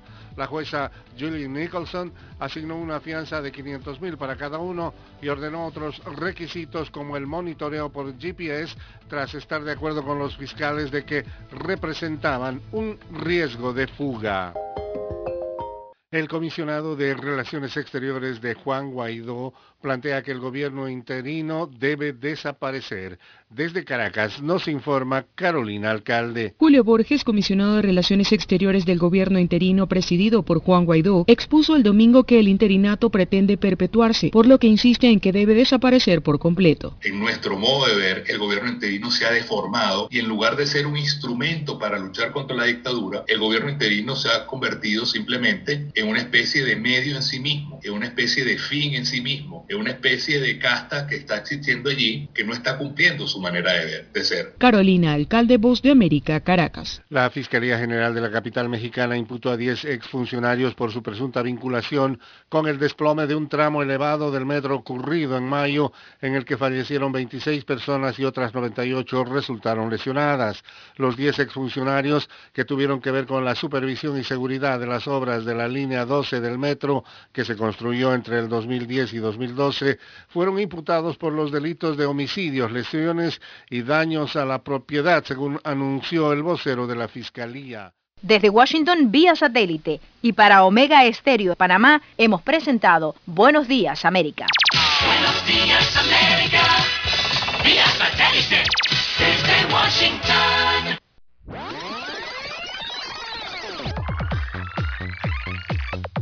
Omega Stereo tiene una nueva app. Descárgala en Play Store y App Store totalmente gratis. Escucha Omega Stereo las 24 horas donde estés con nuestra aplicación 100% renovada. Hola, le llamo por el aire acondicionado de mi auto. Ah, ah, ah, sí, sí, señora. Fíjese que estamos intentando lograr un enfriamiento general de su auto que le permita a usted y a su familia el mejor confort a la hora de viajar o llevar a sus hijos al colegio. Para esto solo necesitamos que el clima en su automóvil sea el ideal, introduciendo cientos de cubitos congelados. ¿Qué? Solo en Refricentro Nordic podrás hablar con especialistas en aire acondicionado, especialistas en el clima de tu auto. Calle principal El Ingenio, Avenida La Paz, edificio Nordic 102. Consultas al teléfono 393-2244. Somos Omega Estéreo. 40 años siendo la cadena nacional en FM Estéreo, pionera en Panamá.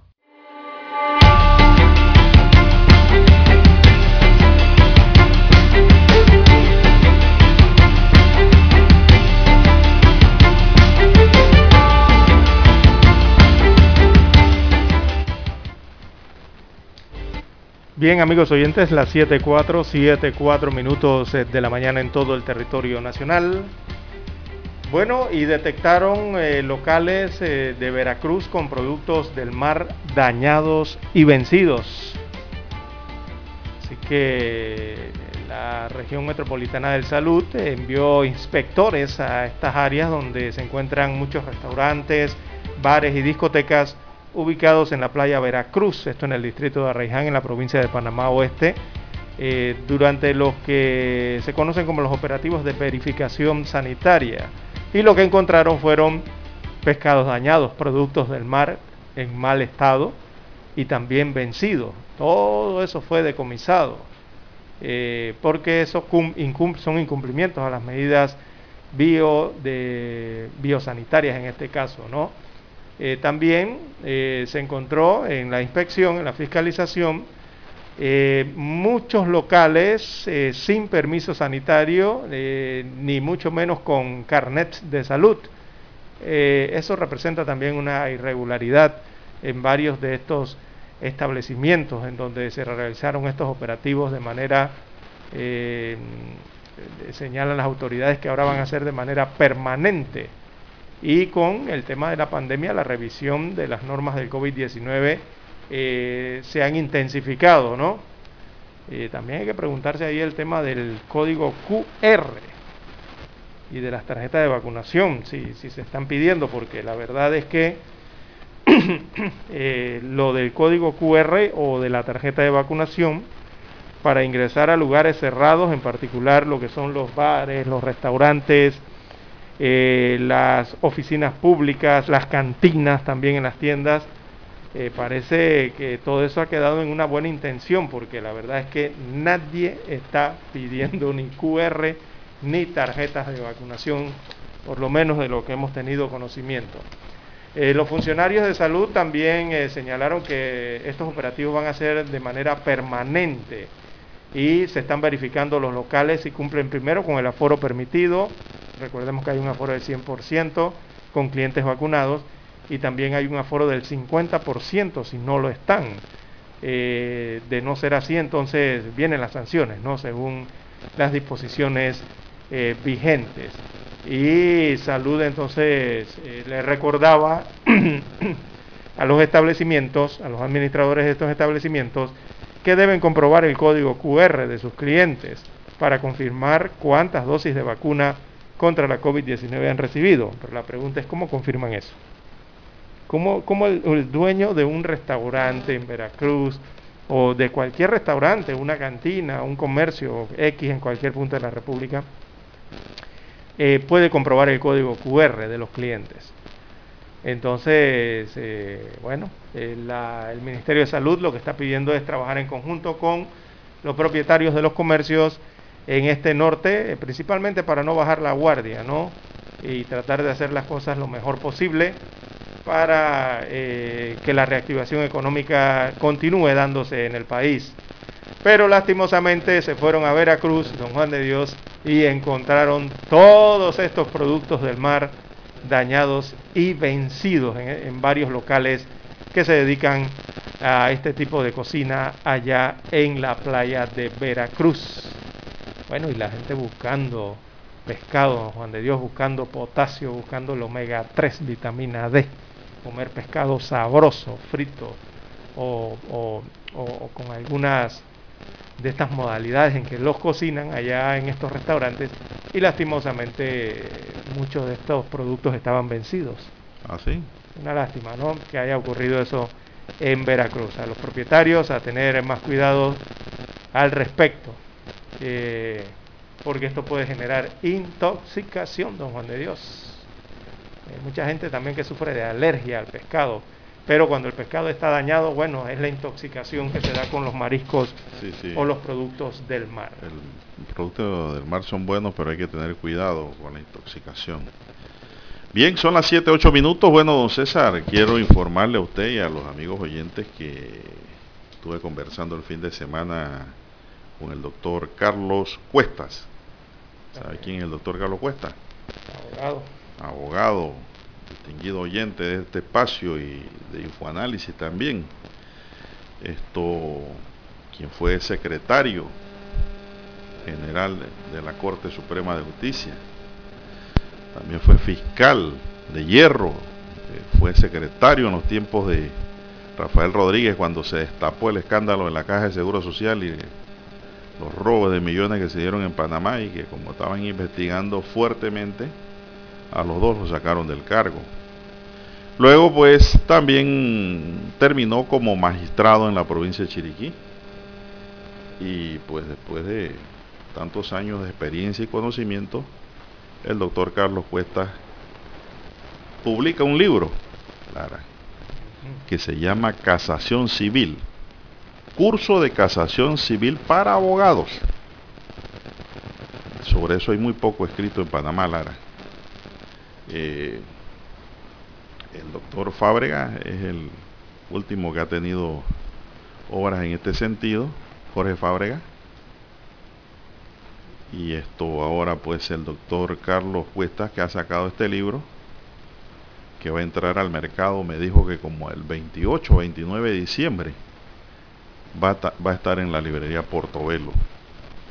Para los amantes de derecho civil, la casación civil pues que es un recurso interesante, extraordinario, Que hay com- hay y que, muy pocos abogados manejan perfectamente, Sí, que busca enderezar una sentencia. Sí, es un, un tema que debe ser Y el valor se lo voy a dar, Lara, se lo voy a dar. ¿Sabe cuánto le va? Barato. Imagínese. A ver, ¿cuánto? 30 dólares Está bien. cuesta la obra. Tiene 20 capítulos. 284 páginas. Esto es un regalo que está haciendo el doctor Cuesta a, a todos los panameños interesados en lo que es el derecho civil. Sí, porque Sobre todo abogados y estudiantes. no es que no haya, eh, digo, no hay una amplia literatura, creo yo, jurídica No, no hay a- amplia. al- respecto de la casación en Panamá. Y, y ese es un libro que vendría a contribuir en gran medida eh, a las posibilidades, ¿no? ¿no? De llenar ese, ese, ese vacío existente en la literatura jurídica aquí en Panamá. Bueno, así es. Y yo creo, y esto, y esto lo traigo a colación y lo traigo a la mesa, Lara, no como una cuña, sino como un aporte a la formación y educación de la abogacía en Panamá y de todos los ciudadanos interesados también en conocer eh, este tipo de obra, porque también recoge jurisprudencia, Lara. es decir, reco- recoge el pensamiento de la máxima corporación de justicia en su sala civil Sí, en materia de casación. la casación civil y toda la legislación panameña que habla de la casación civil, eh, es de suponer que está allí en ese libro. Como no, tiene que Uf. estar allí compilada. Y exacto, y explicada. Y de paso le digo, Lara, que no es una cuña porque yo le compré ya mi libro al doctor Carlos Cuesta. Costó 30 dólares y se lo pagué por Yapi Ah. también, de una vez. Así que yo aseguré el mío porque esto va a ser como pan caliente. Esto apenas, apenas llegue a Portobelo se va a agotar. Bueno, vamos a enviarle un saludo al doctor Carlos Cuesta que nos escucha todos los días, Lara, allá en Volcán. Felicidades, felicidades por su nueva obra. Así es, Gracias siempre por está por ahí, siempre nos Un honor, escucha. un honor. Así es, y, y- y es verdad, siempre nos escucha. Así que el saludo para él y su familia que está allá pues en buen clima. Don Dani, vamos a hacer la pausa y regresamos. 7.30 AM. Infoanálisis, con entrevistas y análisis con los personajes que son noticia. La mejor franja informativa matutina está en los 107.3 FM de Omega Estéreo, cadena nacional. Desde los estudios de Omega Estéreo, establecemos contacto vía satélite con la voz de América. Desde Washington, presentamos el reportaje internacional.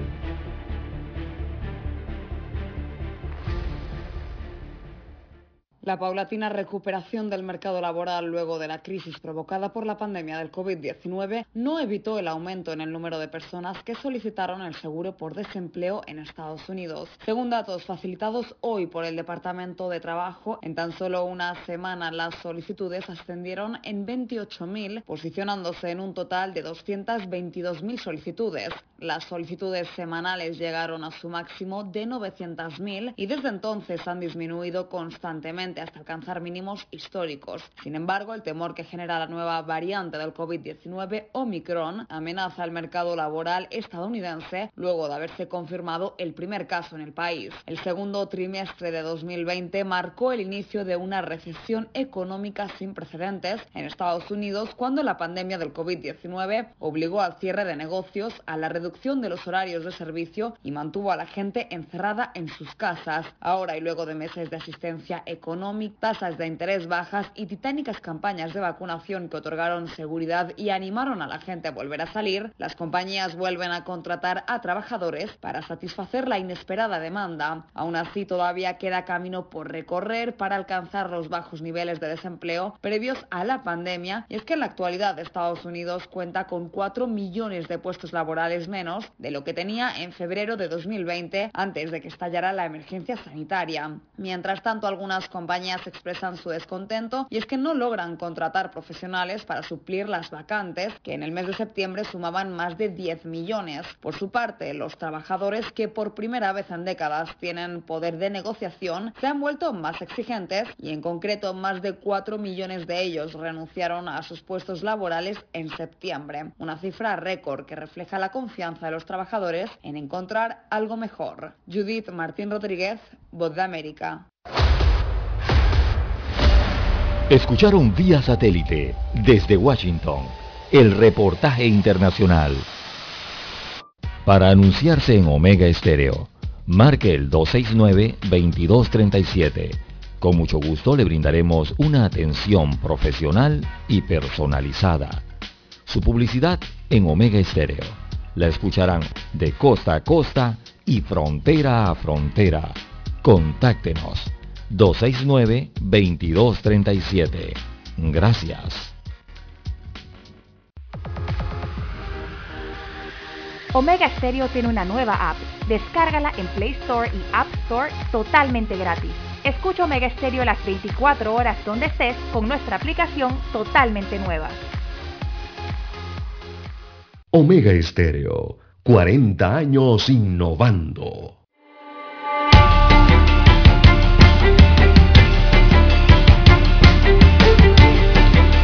7.16 minutos. Buenos días, Panamá. Están en sintonía de Omega Estéreo, cadena nacional. Mi línea directa de comunicación es el WhatsApp doble seis catorce catorce cuarenta y cinco. Entonces César Lara está en el Twitter. Lara, ¿cuál es su cuenta? Arroba César Lara R es mi cuenta en la red social Twitter. Repito, arroba César Lara R en la red social Twitter, también para Instagram. Sus mensajes, comentarios, denuncias, fotodenuncias a esa cuenta en la red social Twitter. Bien, bueno, me están escribiendo aquí preguntando por el libro. ya les dije que va a estar desde el 27 o 28 de diciembre en la librería Portobelo, ahí frente a la Universidad de Panamá. Allí en la vía Ricardo J. Manuel Espinosa Batista, perdón, allí frente a la estación Puma, que ahí queda la librería. Ahí hay una gama de libros interesantes donde el amigo, el amigo Enaos y usted puede pasar a comprar su libro si le interesa, ¿no? Quiere engordar su biblioteca con conocimientos, no en volumen, sino en conocimientos, Lara, porque hay gente que tiene una biblioteca todo meter, pero no ni siquiera abren un libro. Se ve muy bonito. La tienen de adorno. no, no, no, no, si no es la cosa, hay que leer. Libro llegado debe ser li eh, libro leído. Dice un oyente aquí que me escribe el 7787, buenos días. Dice en la parada Raiján, donde paran los buses del interior, los hombres gritan las rutas sin mascarilla o la cargan en la barbilla. Saludos a la mesa. ¿Cuál es esa parada? Debe ser la que está allí cerca del Extra Lara. Por ahí cerca. Esa es la parada más grande ahí que paran los buses del interior. Gente, los pavos andan sin mascarilla y eso no es correcto. Sí, la Bien. mascar- mi- mínimo la mascarilla, por favor, mínimo. Así es. Como medida de bioseguridad. Bien, la Lotería Nacional busca asesores legales externos en medio del escándalo. Lara, ¿usted no quiere ser asesor externo? No, no, no. En medio de las pesquisas del Ministerio Público por presunto peculado en las que se han eh, detenido a tres funcionarios contrató dice contratados por la directora de la lotería Gloriela del Río la entidad pretende adquirir servicios externos de asesoría legal en materia del sistema penal acusatorio Ah, Bien. para- el caso, entonces, específico. no sabemos. El precio de referencia publicado en Panamá Compra es de 46 mil dólares y según el pliego de cargos se contrataría el servicio por unos dos meses. Hmm. Esto está interesante. De momento la compra, dice, se encuentra suspendida, pues la Dirección General de Contrataciones Públicas DGSP ordenó hacer correcciones a ciertas especificaciones del pliego de cargos tras un reclamo.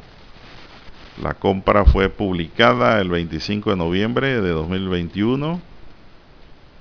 Es imperativo para la lotería fortalecerse a través de asesoría técnica juri- judicial especializada en los procesos ante el Ministerio Público y que tienen como víctima a la entidad debido a la complejidad de los casos contra la administración pública, específicamente los relacionados al sorteo del gordito del zodiaco y el proceso de devolución, que es parte de lo planteado en el pliego de cargos.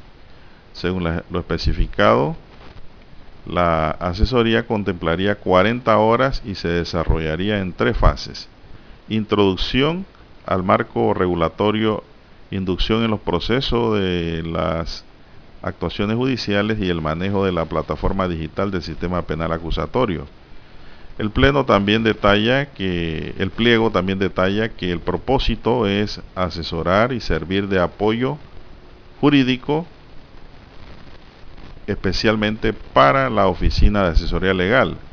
Según datos de la planilla de la institución actualizada octubre de 2021, la Dirección de Asesoría Legal de la Lotería cuenta con 12 funcionarios, de los cuales 7 ocupan cargos de abogados o asesores. En el pliego de cargos, la Lotería Nacional solicita que los abogados encargados de la asesoría eh, contarán con que contaran con maestrías en Derecho Penal. El abogado Alejandro Arci presentó un reclamo por ello y el cual fue admitido y resultó en la suspensión de la compra. Arce argumenta que dicha especificación es sumamente restrictivo en atención al propósito con el que se celebra el acto público. Plantea que se trata de una temática procesal, por lo cual profesionales con otras maestrías o especi- especificaciones podrían dotar a la lotería del conocimiento necesario. La DGSP coincide, pues ordenaron la suspensión del acto público y la aplicación de medidas correctivas al pliego de cargos para volver a abrir la licitación a recibir proponentes, don César. Esto es un guacho. Decir, No, pero es que está increíble. O sea, en pocas palabras quieren decir que en la Oficina de Asesoría Legal Nacional de la Lotería Nacional de Beneficencia simplemente no tienen abogados para atender estas temáticas. Para eso están haciendo esa licitación de contratar un asesor externo. Eh, no sé si será buscando la independencia necesaria o, o el tema de la, eh, la ausencia de los conflictos de intereses, ¿no? Cuando se analizan esos temas. Yo pensaba que buscaban un asesor eh, externo eh, también para ver cómo enderezaban en los procedimientos internos que han llevado a toda esta problemática dentro de la Lotería Nacional de Beneficencia. Pero no, nada más la están buscando para específicamente guiarlos en ese tema de el caso el, el caso que está abierto o la investigación que está abierta por el tema de los No, chances pero- y billetes, ¿no? Pero no, es Lara más que todo para defender los intereses de la lotería en condición de víctima. No de los funcionarios. Los funcionarios tienen que buscar sus abogados o, su, o exfuncionarios tienen que buscar sus este asesores. Así es. No, es para defender la institución, ¿no? A nivel penal. Así es. Hubo una impugnación allí porque dice un abogado que solo basta con el que conozcan de derecho procesal. Yo no comparto esa opinión y la DGCP se lo admitió. El sistema penal acusatorio requiere un procedimiento especial tipo penal y eso todos los abogados no lo manejan bien, Lara. No lo manejan bien, porque eso requiere estudio, ¿no? Eso requiere, inclusive hay maestría en esa materia. Oiga, y, y en estos temas, cuando es así, eh, digo, ¿quién es el abogado del Estado, don Juan de Dios, en general, de forma El general? procurador. Y, y en la- y ninguno de los dos procuradores, tanto de la nación como de la administración, los pueden apoyar en estos temas. No porque ellos son entidades autónomas. Por, los procuradores es un consejero. Y una cosa de- del consejo al hecho hay muchas cosas, hay mucho trecho. que tienen que contratar entonces. No, eh, mire, yo, a mí me parece que si lo hacen bien no está mal. Yo sí creo que las oficinas de asesoría legal de las instituciones eh, deberían hacer algo más macro, no solo por institución, sino que los asesores legales que están en las instituciones públicas de gobierno conozcan no a fondo lo que es el sistema penal acusatorio, si no lo conocen, ¿no? Porque de, de pronto muchos lo conocen y eso es importante también saberlo. Así que por ahora está suspendida, dice la convocatoria. La convocatoria de un asesor externo que Bueno, no- brinde una visión externa. de Yo no sé si es un asesor o, una firma, no sé. Pero dice externo. Sí, externo significa que no sea de la no- no institución, funcionario. que no sea funcionario. La mayoría Buscando de las instituciones, desde afuera, ¿no? De- de- sí, la mayoría de las instituciones de y la están ahora mismo. la mayoría, Lara, por no decir todas las instituciones y ministerios cuentan con servicio de asesoría externa, cuentan con ese servicio, ¿no? Porque se da el caso de que muchos de los asesores legales institucionales no son litigantes, ¿no? Y, y ese es el tema. Conocen más del derecho administrativo, es decir, lo que desarrollan dentro de la institución.